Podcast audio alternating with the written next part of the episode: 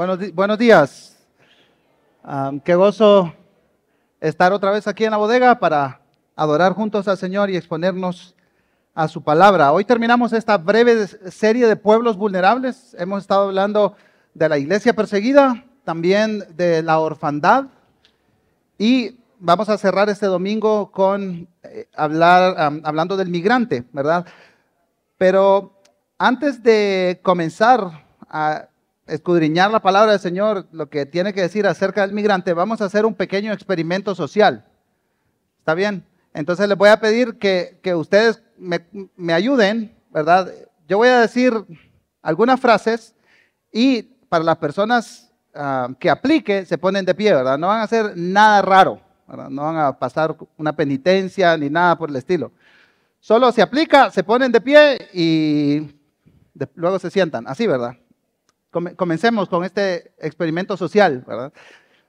Primero, pónganse de pie las personas que no nacieron en este país, que no nacieron en Guatemala.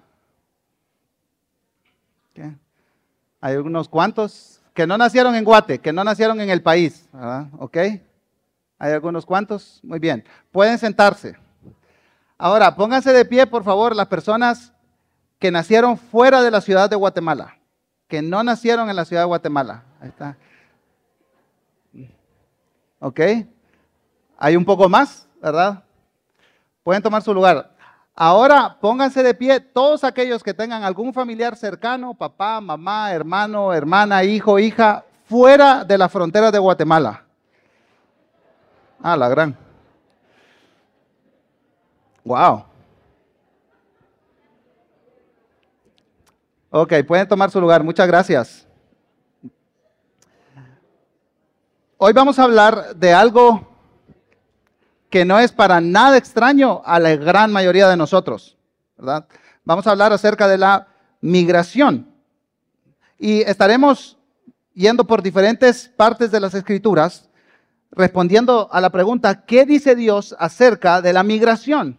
¿Qué dice Dios acerca del migrante? Pero antes vamos a leer el Salmo 146, que por cierto, si recibieron sus correos electrónicos, ¿verdad? Era Salmo 143, ese fue mi error, ¿verdad? Realmente Salmo 146. Y vamos a estar leyendo este pasaje y pensando qué dice el Señor acerca de los pueblos vulnerables, de las poblaciones vulnerables. Este salmo se divide en dos partes.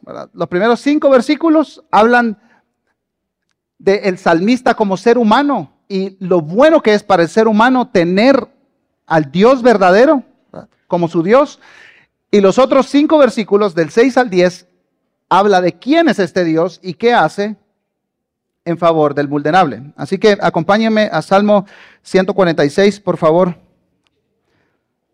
Dice la palabra del Señor, aleluya, oh alma mía, alaba al Señor, alabaré al Señor mientras yo viva, cantaré alabanzas a mi Dios mientras yo exista. No confíen ustedes en príncipes, ni en hijo de hombre, en quien no hay salvación. Su espíritu exhala, él vuelve a la tierra. En ese mismo día perecen sus pensamientos. Bienaventurado aquel cuya ayuda es el Dios de Jacob, cuya, espe- cuya esperanza está en el Señor su Dios, que hizo el cielo y la tierra, el mar y todo lo que en ellos hay, que guarda la verdad para siempre, que hace justicia a los oprimidos y da pan a los hambrientos. El Señor pone en libertad a los cautivos. El Señor abre los ojos a los ciegos. El Señor levanta a los caídos. El Señor ama a los justos. El Señor protege a los extranjeros, sostiene al huérfano y a la viuda, pero frustra el camino a los impíos. El Señor reinará para siempre. Tu Dios, oh Sión, por todas las generaciones. Aleluya. Cada año separamos los primeros tres domingos de noviembre para hablar acerca del vulnerable. ¿Por qué lo hacemos? Bueno, en primer lugar, lo más importante es porque a Dios de verdad le importan los vulnerables. Y en este salmo es muy interesante que el salmista pone de un lado a los justos y pone del otro lado a los injustos y a los vulnerables, los saca de estas categorías y los coloca en otro lugar. Entonces tenemos en este salmo que habla de ciegos, de hambrientos, de cautivos, de oprimidos. Habla también de extranjeros, huérfanos, viudas. Y esto no significa que no hayan vulnerables que no sean impíos y que no hayan vulnerables que no sean justos, pero vemos una atención especial de Dios a la condición de vulnerabilidad del ser humano. Y el Salmo 46, 9 dice que el Señor protege a los extranjeros, ¿verdad? Los forasteros, aquellos que viven en un lugar en el que no nacieron, son preocupación de Dios. Él los cuida.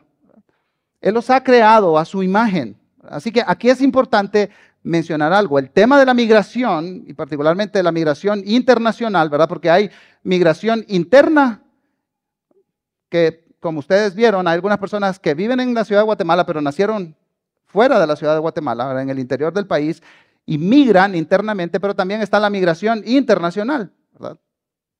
Pero hablar de este tema es un tema complejo porque implica asuntos políticos y económicos, que son delicados. Pero como menciona el misionero de la organización Latin Link, Tim Flatman, aunque los gobiernos tienen responsabilidades y nosotros debemos someternos a ellos como ciudadanos, ellos no tienen autoridad para tratar a los seres humanos con menos respeto del que la imagen de Dios merece, aun si esto es necesario para llevar a cabo sus objetivos. Entonces, nuestra visión de los migrantes no solo tiene que ser un asunto sociopolítico y económico con implicaciones demográficas, unos pocos más por aquí, otros pocos menos por allá, para el pueblo de Dios, el cuidado al vulnerable es un asunto íntimamente relacionado con el carácter de Dios. Y esto es muy importante. La migración tiene que ser para nosotros más un asunto teológico que político. La migración para el pueblo de Dios es más un asunto teológico que un asunto político. Así que de ahí partimos, desde las escrituras. Hermanos, hermanas, a Dios no le sorprende para nada los movimientos migratorios de la actualidad. A nosotros probablemente sí, nos sorprende tal vez que en Turquía hay cerca de 4 millones de refugiados sirios. Es como si agarráramos la ciudad de Guatemala y a todos nosotros nos sacaran y nos llevaran a un lugar con un idioma diferente, cultura diferente, comida diferente, economía diferente, pero no solo eso, sin recursos. Imagínense el caos que eso puede producir. Para nosotros decimos, wow, terrible. Pero a Dios honestamente no le sorprende los movimientos migratorios de la actualidad. Como veremos en varios pasajes de la historia bíblica, en cierto modo la historia es una historia de un Dios en movimiento por el bienestar de sus criaturas. Dios se mueve. Y Dios también usa a su pueblo migrante para bendecir a todos los pueblos de la tierra. Así que, ¿por qué hablamos de los vulnerables y hoy particularmente de los migrantes? Porque a Dios le interesa. Ahora, hay una segunda razón también que tenía el pueblo de Israel para interesarse por el vulnerable, y esto lo encontramos en Éxodo capítulo 22. Recuerden que en Éxodo 20 el pueblo de Israel recibe los diez mandamientos, ¿verdad? E inmediatamente después hay una sección de leyes humanitarias. Y miren lo que dice la palabra del Señor conmigo ahí en Éxodo 22, 21. Al extranjero no maltratarás ni oprimirás. ¿Y cuál es la razón que da? Porque ustedes fueron extranjeros ¿dónde? En la tierra de Egipto. Entonces tenía que estar fresquito en la mente del pueblo de Israel la razón por la cual ellos tenían que ser benevolentes con los extranjeros. Nos preguntamos, ¿cuál habría sido la motivación para asegurar las necesidades de los forasteros con los que el pueblo de Israel tenía contacto? Un hermano Chapín, un maestro, ¿verdad? muy pilas, escribió un libro que se llama Cristianos en la Frontera. Si quieres saber más del tema, recomiendo ese libro. ¿verdad? Y él dice, una razón por la cual Israel debía ser cortés era su propia historia. Ellos también habían sido extranjeros. Lamentablemente, aquel tiempo como inmigrantes había degenerado en un periodo de opresión. Israel nunca debió olvidar la experiencia, por lo que su gente nunca debería repetir las actitudes despiadadas y las acciones de los egipcios. Por consiguiente, se ordenó que la nación no maltratara al extranjero. Entonces, en una sociedad agrícola, basada principalmente en lo que una familia alcanza a sembrar y a cosechar, el ser extranjero te pone en una situación terrible de vulnerabilidad, porque no tienes tierra para trabajar, no tienes lugar donde poner tus animales.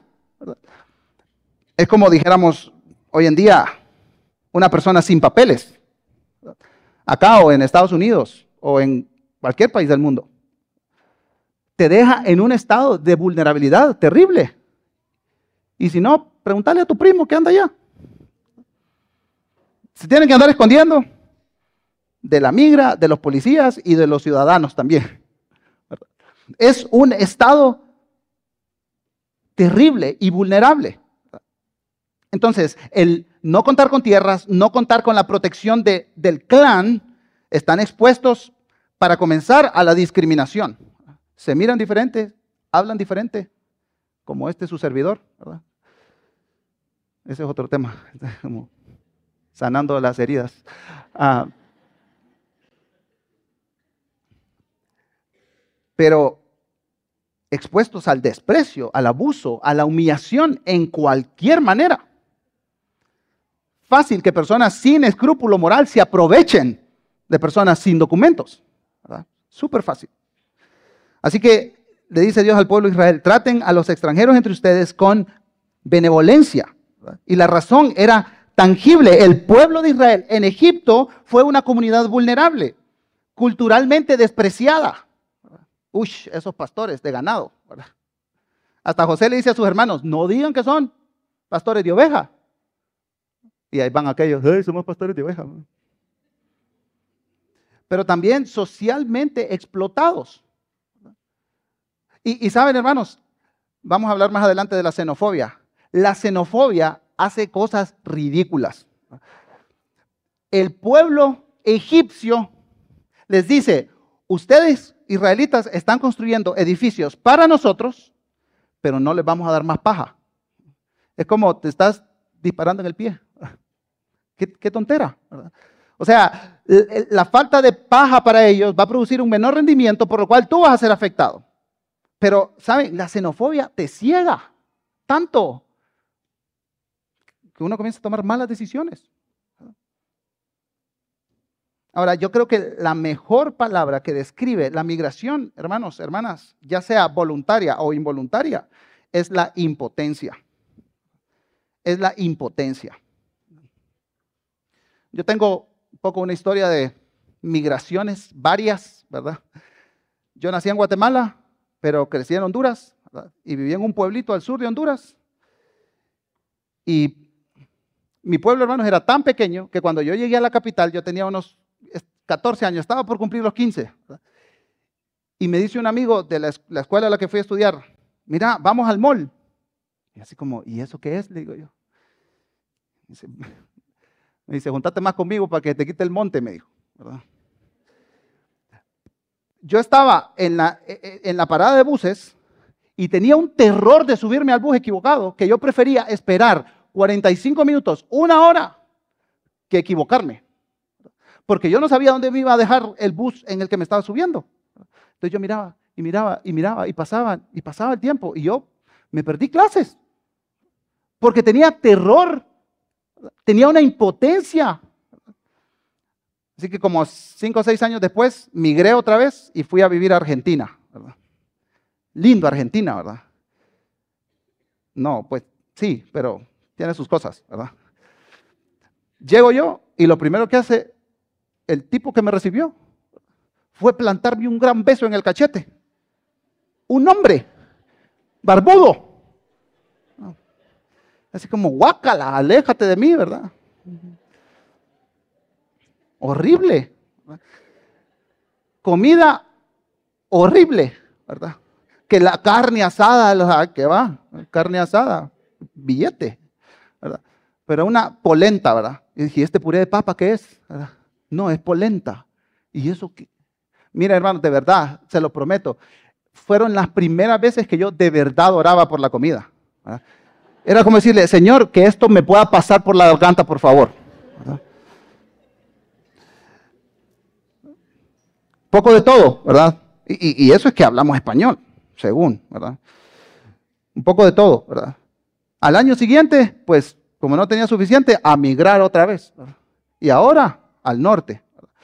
Y entonces ahí llegué a un pueblo al sur de Texas, cerca de la frontera con México, ¿verdad? Y como el seminario era en español, yo dije, yo necesito inglés, ¿verdad? Porque hello, goodbye y para de contar, ¿verdad? Entonces llego yo y pues hay que ir a la iglesia, ¿verdad? Así que llegué y el pastor predicando, ¿verdad? En Jesus iba walking con sus disciples. Y la woman touch the clothes of the Jesus. Y Jesus says, ¿quién me ha tochado? ¿Quién me ha tochado? Y Peter le dice, Jesus, ¿cómo dice? ¿Quién me ha tochado si toda la people está pucha que puche? Dice. Y así como, ¿qué? Dios mío. Hermanos, es chistoso, ¿verdad? Pero te da una impotencia. Como, esta gente no habla ni español ni inglés, ¿verdad? Nada. No entendía nada. Y ahí estaba yo, en medio de una cultura diferente, un idioma que a saber qué es, comida diferente y sin frijoles negros también, ¿verdad? volteados. Impotencia, una terrible impotencia, ¿verdad? Llegas a un lugar nuevo, no sabes cómo son las cosas, no sabes cómo te van a tratar. La, gente sabe que no eres de ahí. Te identifican. Si no, pregúntenme. ¿verdad? Es como es, estás perdido, tienes que empezar de cero. Eh, hermanos, si no hay alguien que te toma de la mano y te dice, te voy a llevar donde un buen doctor, te voy a presentar a mi mecánico, está a expensas de lo que sea. Te, te da una impotencia, te subes a un taxi y se aprovechan de ti. Intentas comprar algo y te, te voy a cobrar el doble solo porque no sos de acá. La migración es impotencia. Y Dios le dice al pueblo de Israel, ustedes tienen que pensar en su propia historia. Y el pueblo podría ir más atrás todavía, porque el patriarca Abraham fue un migrante. Dios lo llamó de Ur de los Caldeos y le dice, vete de tu tierra, de la casa de tu padre, a la tierra que yo te mostraré. El pueblo de Israel comenzó en migración. Y dejó todo, llegó a Canaán. ¿Y qué fue lo que sucedió en Canaán? Dice que se establece y comenzó una gran hambruna. A tal punto que Abraham tenía que agarrar sus chivas. Y mira conmigo Génesis 12:10. Pero hubo una, un hambre en el país y Abraham descendió a Egipto para salir de ahí un tiempo. Porque el hambre era severa en aquella tierra. Entonces, claro, Abraham llega y le dice a Sara, antes de, de, llegar a Egipto, le dice, oye, di que eres mi hermana. ¿Por qué Abraham hace eso? Por miedo. Era un extranjero, no sabía lo que le iba a pasar. Ahora, eso no justifica que haya expuesto a su esposa, ¿verdad? Por supuesto. Pero el migrante actúa con miedo, impotencia y miedo. La, historia de Abraham no, no, nos ayuda a entender que los migrantes no siempre pueden colocarse en categorías ordenadas. Ellos tienen múltiples e importantes razones para trasladarse porque son personas reales con vidas complejas. Entonces, la primera migración de Abraham fue voluntaria. La segunda migración de Abraham fue involuntaria. Fue forzada por el hambre. ¿Y cuánta migración forzada tenemos hoy en día, hermanos? Muchas personas salieron aquí en medio de la guerra. De El Salvador, de Honduras, de Nicaragua. Pensemos un poco en los venezolanos. El 54% de las personas extranjeras que pasan por Guatemala son venezolanos. Y aquí en nuestra iglesia hay hermanos, hermanas de Venezuela. Los amamos, los queremos servir, pero Venezuela está pasando una crisis. En toda América Latina hay venezolanos. Así que lo que aprendemos, hermanos, de la historia de Abraham es que la migración y la fe no son asuntos separados. Dios estuvo obrando en medio de la migración de Abraham, trabajando en su vida, moldeando su carácter y proveyendo todo lo que él necesitaba. Ahora, en medio de la historia de Abraham se teje otra historia de migración y es la historia de Agar.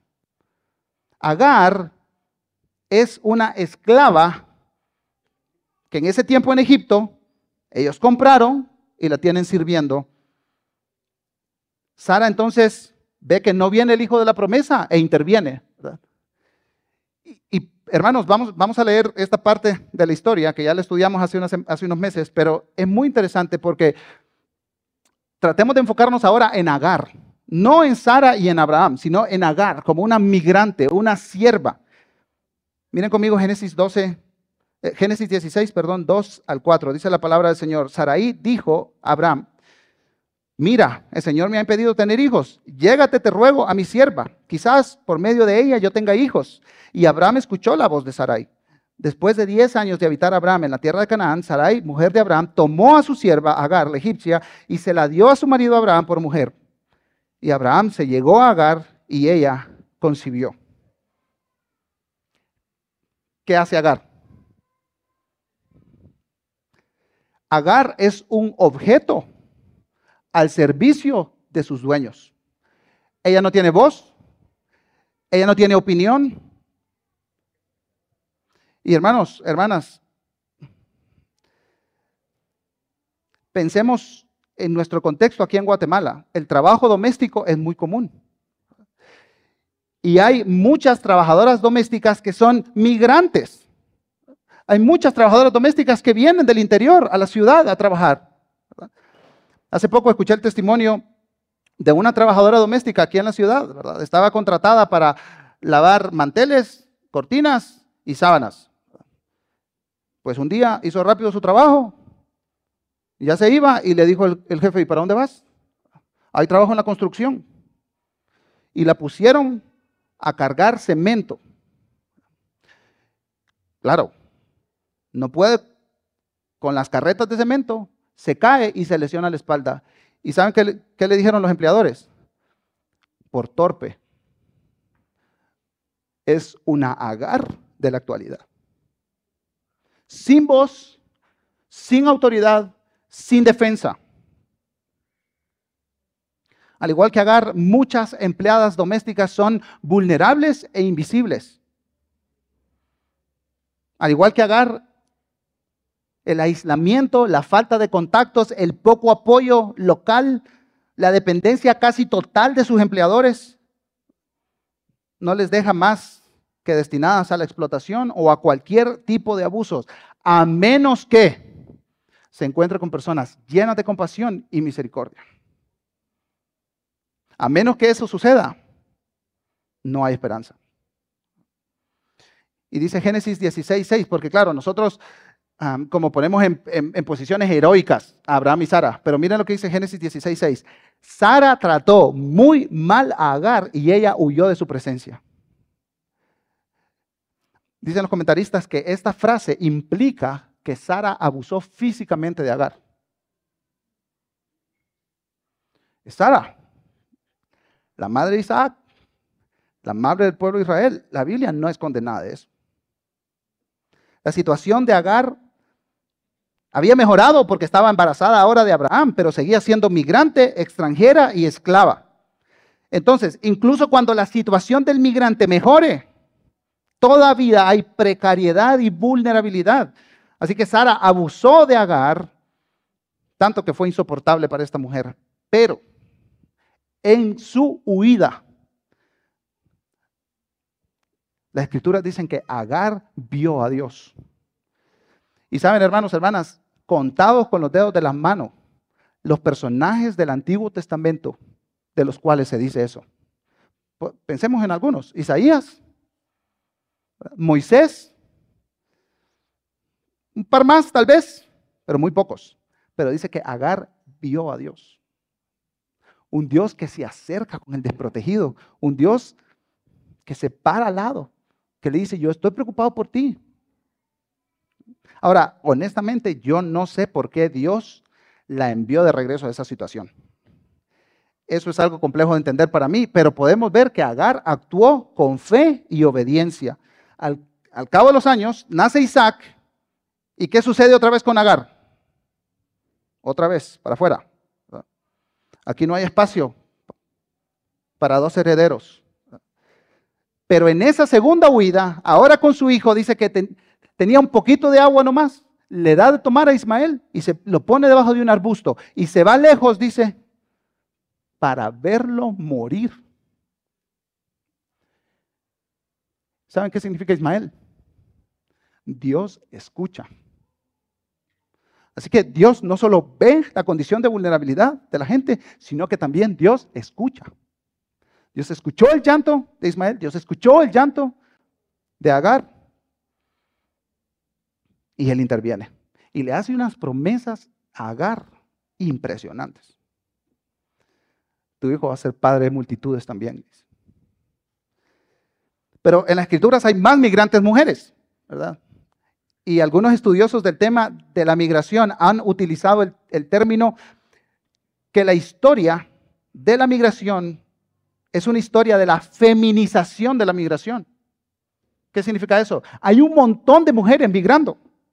Y mujeres con niños, porque generalmente la mujer que migra es la mujer que se lleva los patojos. Y ahí van cargando. Pues con los patojos, pero con una vulnerabilidad increíble. Y tenemos a Ruth en las escrituras. Muchos académicos creen que la historia de Ruth fue escrita para desafiar el racismo y el exclusivismo en un momento de crisis nacional, cuando los extranjeros podrían haber sido percibidos como una amenaza. Miren conmigo Ruth capítulo 1, versículo 1. Aconteció que en los días en que gobernaban los jueces, en Israel hubo hambre en el país y hubo un hombre de Belén, de Judá, fue a residir en los campos de Moab con su mujer y sus dos hijos. Esta es la primera migración en el libro de Ruth. Esta es la primera migración. Hay hambre, otra vez, igual que la historia de Abraham, ¿verdad? Y para que unos judíos se fueran a vivir a Moab es que la situación estaba bien complicada. Es un, es un pueblo extranjero. Así que esta migración es involuntaria. Y al final del capítulo 1, Noemí regresa con Ruth a Belén y la escena es trágica. Dice que caminaron las dos hasta llegar a Belén y cuando el pueblo las vio, dice que se conmovieron a causa de ellas. Yo no sé cómo venían estas mujeres. Dice, ¿no es esta Noemí? ¿Saben qué significa Noemí? Placentera. Y Noemi dicen, ya no me llamen así. Ahora díganme Mara, que significa amargura. Y dice, el Todopoderoso me ha afligido. Y volvió Noemí y con ella su nuera Ruth, la moabita. Regresando así de los campos de Moab, llegaron a Belén y el escritor pone una nota aquí bien importante, al comienzo de la siega de la cebada. En la antigüedad, el pueblo de Israel tenía una ley de que los agricultores no podían recoger la cosecha hasta la última aceituna o hasta la última uva. Tenían que dejar un poco para que los vulnerables recogieran su comida. Y este, este principio es interesante, ¿verdad? Porque Dios no le decía a Booz, Booz era el dueño de la, la tierra que la que llegó a trabajar Ruth, yo no le decía a vos, recógele el trigo, la cebada, se lo mueles, le haces unas tortillas y se las das de comer. Dios no le dijo eso a vos. Dios le dijo, deja que ellos lo recojan y deja que ellos se preparen su alimento. Entonces, esta, esta ley, este principio, tiene dos lados. La generosidad del pueblo de Dios, por un lado, y por el otro lado, la responsabilidad del migrante.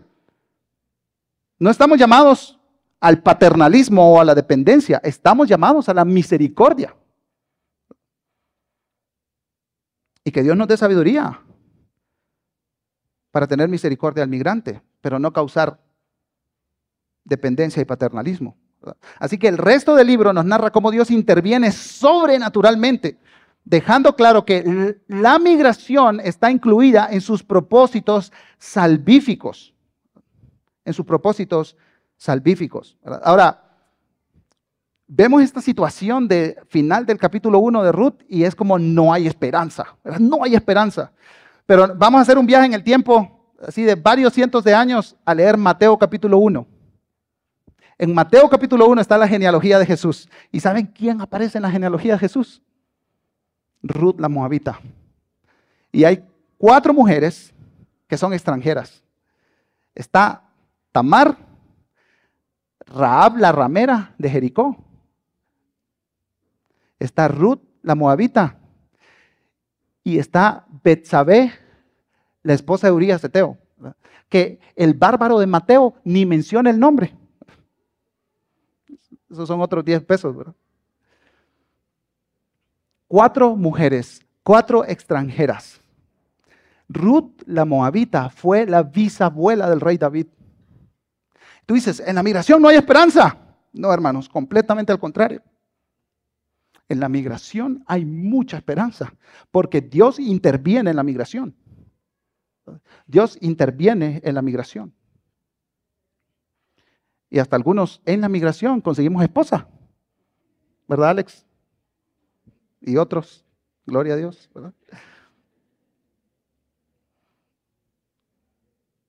A lo largo del Antiguo Testamento, hermanos, hermanas, nosotros vemos cómo Dios usa a su pueblo como referencia, como diciendo, vengan y vean, que las naciones vengan y vean, pero al mismo tiempo Dios le dice al pueblo de Israel, vayan y anuncien. Entonces, cuando el pueblo no sale y no anuncia, Dios les pega unas grandes sacudidas al árbol, ¿verdad? Y entonces viene el exilio. Y tenemos a Daniel, un migrante un migrante. Y hay varias cosas interesantes. Leemos en Daniel capítulo 1.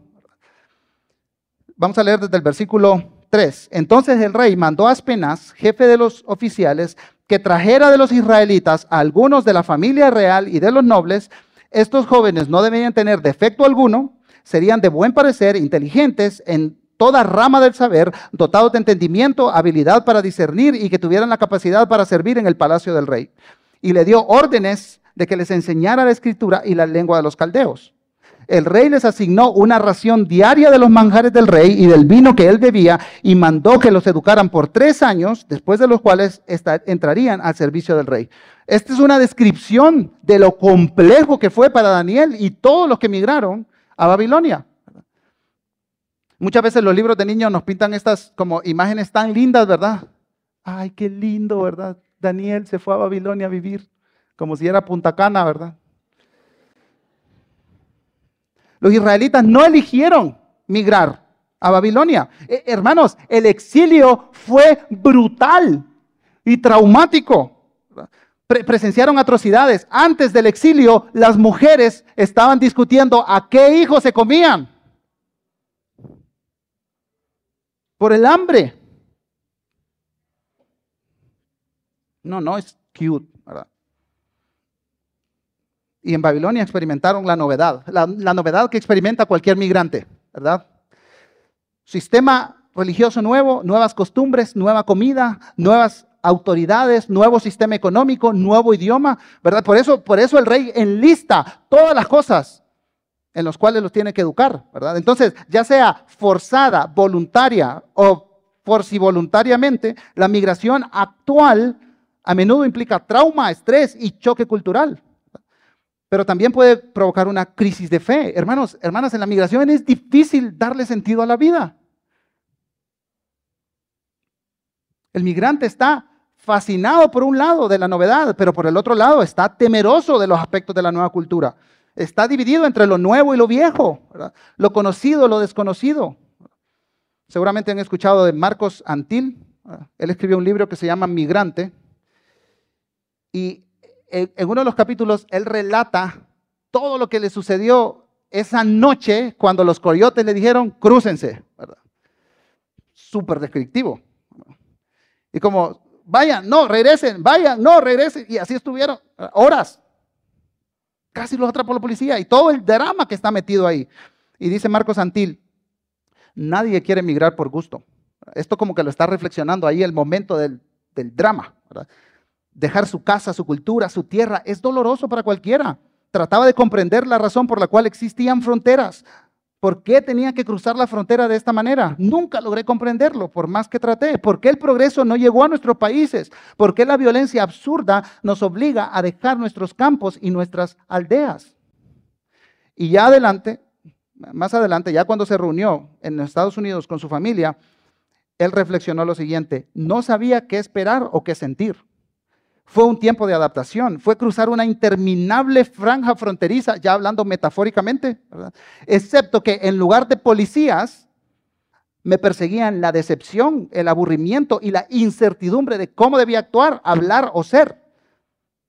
Corría cuanto podía para sentirme normal en aquella nueva vida, pero no encontraba un agujero en el cual escabullirme. Me sentía perdido, indefenso y sin retorno. Hermanos, hermanos, yo creo que la experiencia de Daniel era así. No era como, ay, mira qué fiel Daniel orando tres veces al día. Pues sí, pero más adelante va. Primero tuvo que pasarla muy difícil. La historia de Daniel no es una historia de tranquila obediencia. Realmente es una historia dramática de un migrante usado por Dios para sus propósitos misioneros en tres imperios diferentes. Daniel nos muestra cómo ser un migrante creyente en un ambiente hostil, trágico y cambiante. Ahora, no todos los ejemplos en las escrituras son como el de Daniel.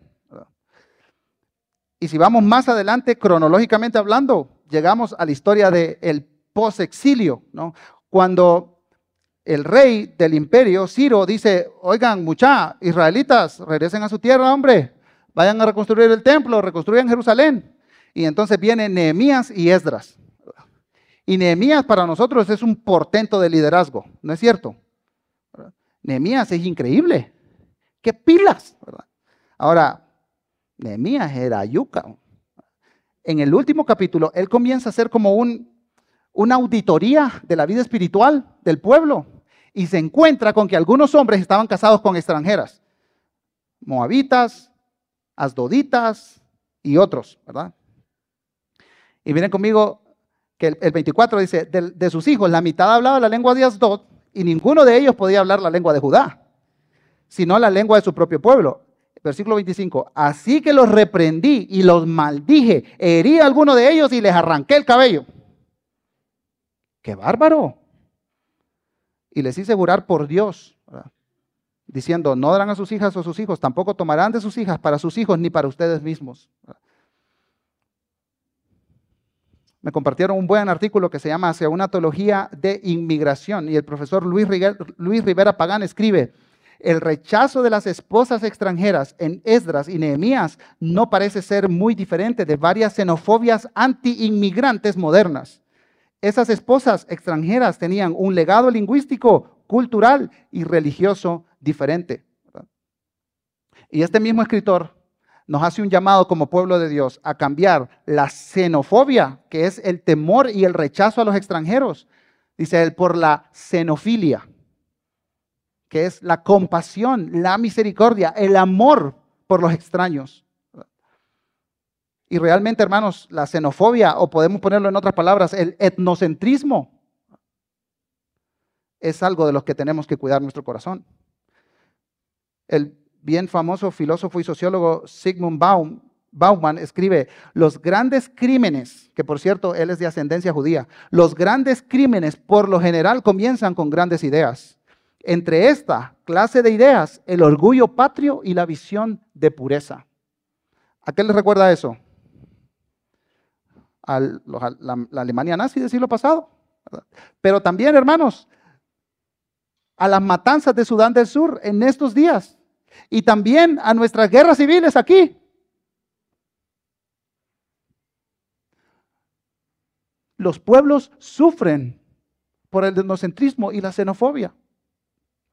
Y mucho más los migrantes que van atravesando nuestros países vulnerables y sin ninguna opción. En los tiempos de Jesús hervía la xenofobia y el etnocentrismo. Hay un relato fascinante en Lucas capítulo 4. El pueblo estaba así como, oye Jesús, ya estás haciendo muchas cosas, ¿verdad? ¿Cuándo, vas a revelar que tú eres el Mesías? El que nos vas a liberar del yugo romano. Entonces Jesús llega a una sinagoga en Capernaum, abre el rollo en Isaías y comienza a leer, ¿verdad? que es una profecía de Isaías del Mesías. El Espíritu está sobre mí y me ha ungido para llevar buenas nuevas dar libertad a los cautivos, dar vista a los ciegos, a proclamar el año favorable del Señor. Y dice, dice las escrituras que todos estaban con la boca abierta, maravillados. Como, sí, este es el Mesías. Dice Jesús, esa escritura se ha cumplido hoy enfrente a ustedes. Y claro, dice el versículo 22, todos hablaban bien de él y se maravillaban de las palabras llenas de gracia que salían de su boca. ¿No es este el hijo de José? Y, aquí Jesús cambia el discurso. Porque lo que él quiere es atacar la xenofobia de los israelitas, de los judíos que estaban en la sinagoga. Y él, que es como, pues yo hubiera estado ahí como, Señor, bájale el mosh, pues. Esta gente va aquí a enojar.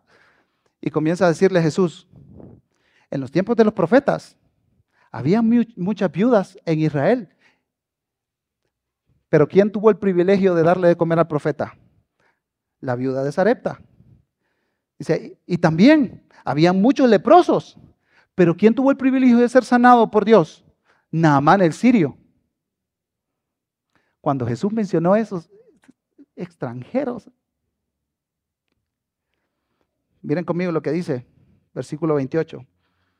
Y todos en la sinagoga se llenaron de ira cuando oyeron estas cosas. Y levantándose, echaron a Jesús fuera de la ciudad y lo llevaron hasta la cumbre del monte sobre el cual estaba edificada su ciudad para tirar a Jesús desde ahí.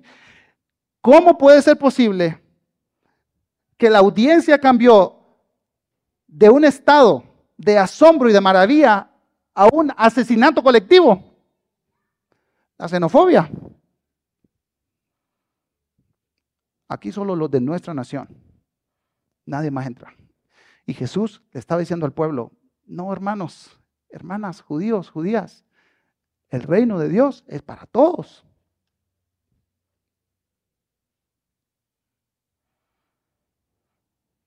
Y Jesús se encontró con diversos extranjeros, se encontró con griegos, ¿verdad? Llegaron los discípulos, oye, ahí hay unos griegos, te los traemos.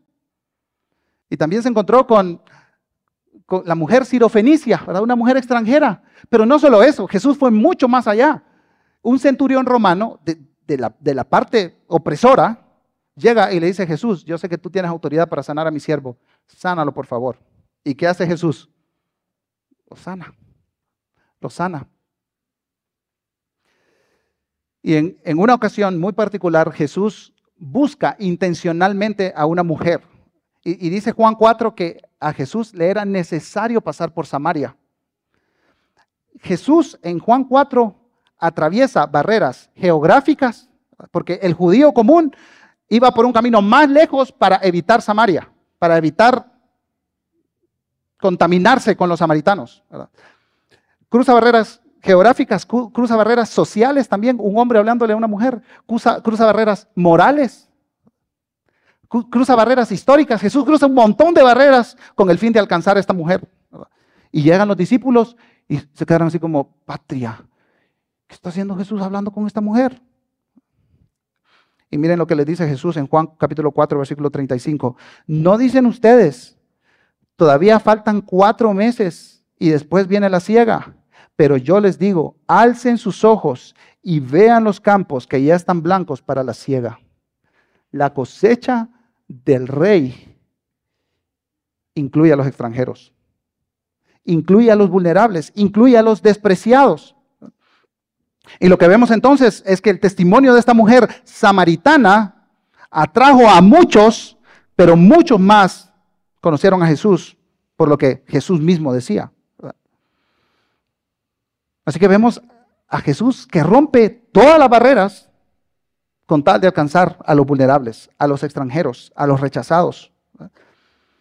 Y cuando pensamos en la iglesia primitiva, el escenario no es para nada diferente.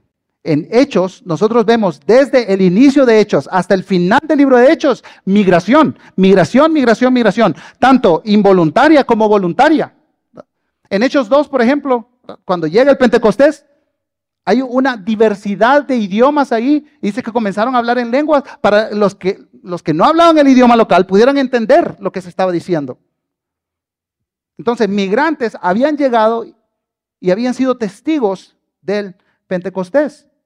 Pero no solo eso, recuerdan en Hechos 6. Entonces llegan unos que también eran de diversidad étnica, le dicen, oye, las viudas de los griegos, las viudas helenísticas están siendo desatendidas. ¿Y qué hicieron los líderes de la iglesia. Mucha, hay que servir a estas mujeres también. Entonces, escogieron un grupo de diáconos diverso también. Habían personas de diferentes culturas ahí, se puede saber por los nombres. Había gente griega, gente judía, gente de diferentes lugares. Pero si, si, seguimos avanzando, llegamos a Hechos capítulo 8, ¿y qué sucede? La persecución, ¿verdad? Y entonces Dios usa también eso para llevar el Evangelio a tal punto que Felipe va a predicarle a un eunuco etíope, un africano. Ya, no hay barreras. Ya Cristo quebró las barreras. Llegamos a Hechos 13 y vemos el, el, grupo de líderes que está reunido, orando, ayunando, antes de enviar a Pablo y a Bernabé en migración voluntaria para predicar el Evangelio. Y hay uno ahí que saben cómo lo decían. El negro. Níger, un africano, en el equipo de liderazgo de la iglesia. No hay barreras. No hay barreras. Y entonces el Espíritu Santo dice, apártenme a Bernabé y a Pablo, ¿para qué? Para que sean migrantes voluntarios y vayan por todo el imperio romano predicando el Evangelio. Y esto es, esto es muy importante, hermanos. Sin movimientos migratorios, el Evangelio no se esparciría. Sin movimientos migratorios, el Evangelio no se esparciría. Imposible, hermanos. Si alguien no hubiera tomado la decisión de venir a predicar en, en América Latina el Evangelio, no hubiera llegado el Evangelio. Alguien tiene que cruzar las barreras lingüísticas, culturales, económicas, geográficas, para que el Evangelio se pueda predicar. No hay otra manera. Esa es la, estrategia divina.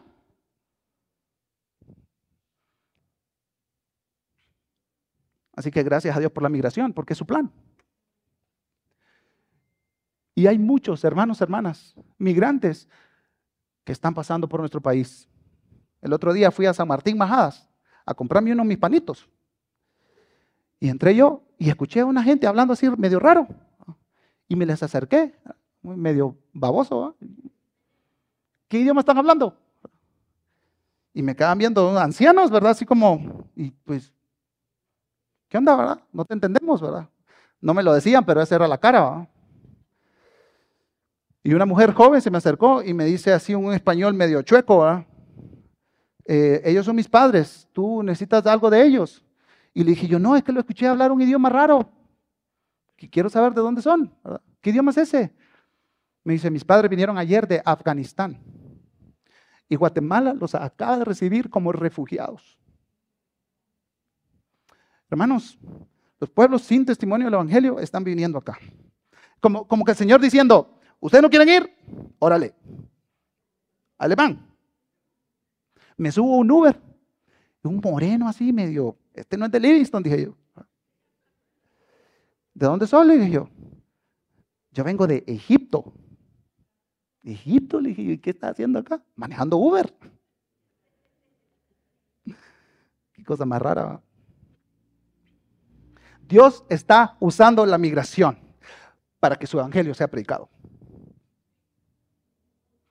Y Dios está levantando gente también para que migre con el propósito de predicar el evangelio a lugares donde no hay testimonio del evangelio. Y hablando de migrantes, todo Primera Pedro, toda la carta de Primera Pedro es una carta de migrantes. Miren cómo comienza. Pedro, apóstol de Jesucristo, a los expatriados de la dispersión en el Ponto, Galacia, Capadocia, Asia y Bitinia. Toda la carta es migrante. Desde un migrante para migrantes. La perspectiva del migrante está en toda la carta. Entonces, Pedro lo que va a hacer es usar esta metáfora, esta analogía de la migración en la vida común y corriente de un ser humano y la va a aplicar entonces a la vida cristiana. Y dice el 2.11, amados, les ruego como a extranjeros y peregrinos que se abstengan de las pasiones carnales que combaten contra el alma. En otras palabras, hermanos, si tú y yo ayudamos a un extranjero, lo que sucede es que un extranjero está ayudando a otro extranjero. Pero saben, hermanos, la Biblia dice que nuestra ciudadanía no está en esta tierra. Jesucristo dice, busquen y hagan tesoros en la ciudad eterna, no aquí en la tierra. porque ustedes no son de este mundo. Y, tiempo nos faltaría, hermanos, para hablar del apóstol Pablo yendo de ciudad en ciudad. ¿Cómo termina el libro de Hechos? Pablo como migrante, encarcelado, predicando en Roma. Que por cierto, Pablo era turco, pero era ciudadano romano y hablaba griego. Una melcocha como la de un montón de nosotros hoy en día. Dios ha seguido usando la migración para sus propósitos globales, formar una familia de todos los pueblos de la tierra. Dios nos manda a ir y anunciar, y las naciones están viniendo para que nosotros les prediquemos. Ustedes sabían, hermanos, que ahí entre Colombia y Panamá hay una selva que se llama el Darién. De enero a junio de este año, 350 mil migrantes intentaron cruzar la frontera y llegaron a Panamá. Son los que están registrados. Y usted no crea que ahí solo hay venezolanos. Ahí hay de todas las naciones. ¿Y saben para dónde van? No sé dónde queda el norte, pero para arriba. ¿Y saben por dónde tienen que pasar? Por nuestra casa. Estuve llamando, haciendo llamadas a personas que suponía, Julia me ayudó un poco con eso. Hay ministerios evangélicos hacia el migrante. ¿Y saben qué descubrimos? Parece que no. Hay católicos, hay luteranos, hay de gobierno, hay de otras ONG y los evangélicos algo tenemos que hacer por los migrantes. Algo tenemos que hacer. No es posible que nuestro Dios sea un Dios compasivo con los migrantes y nosotros explotemos a nuestras trabajadoras domésticas y nosotros les huyamos a los venezolanos y nosotros alejemos a aquellos de los que Dios tiene compasión. No es posible, hermanos.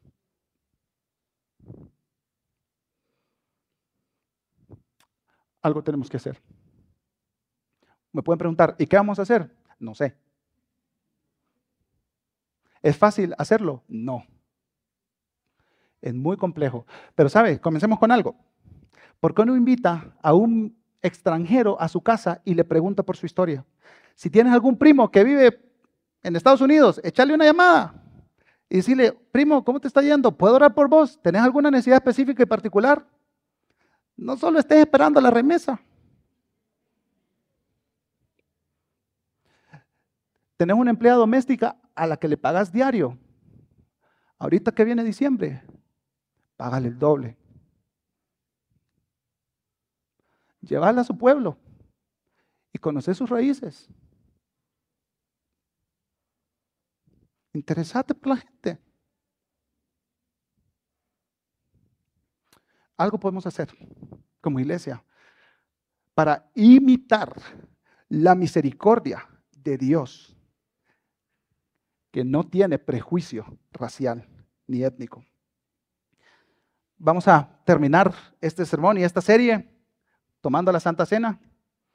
No encuentro otra mejor forma de terminar Dice Efesios capítulo 2, versículo 19. Así que ya no sois extranjeros ni advenedizos, sino conciudadanos de los santos y miembros de la familia de Dios. Todas las barreras están rotas por Cristo. El velo del templo se rasgó y todas las naciones pueden entrar y compartir la mesa. Así que pase equipo de servicio, por favor, y mientras reciben los elementos, por favor, si hay algún residuo de xenofobia y de etnocentrismo en su corazón, confiésenlo ante Dios y pídanle a Dios una oportunidad para demostrar su amor inmerecido y su gracia derramada sobre todos. Así que este es su tiempo, iglesia.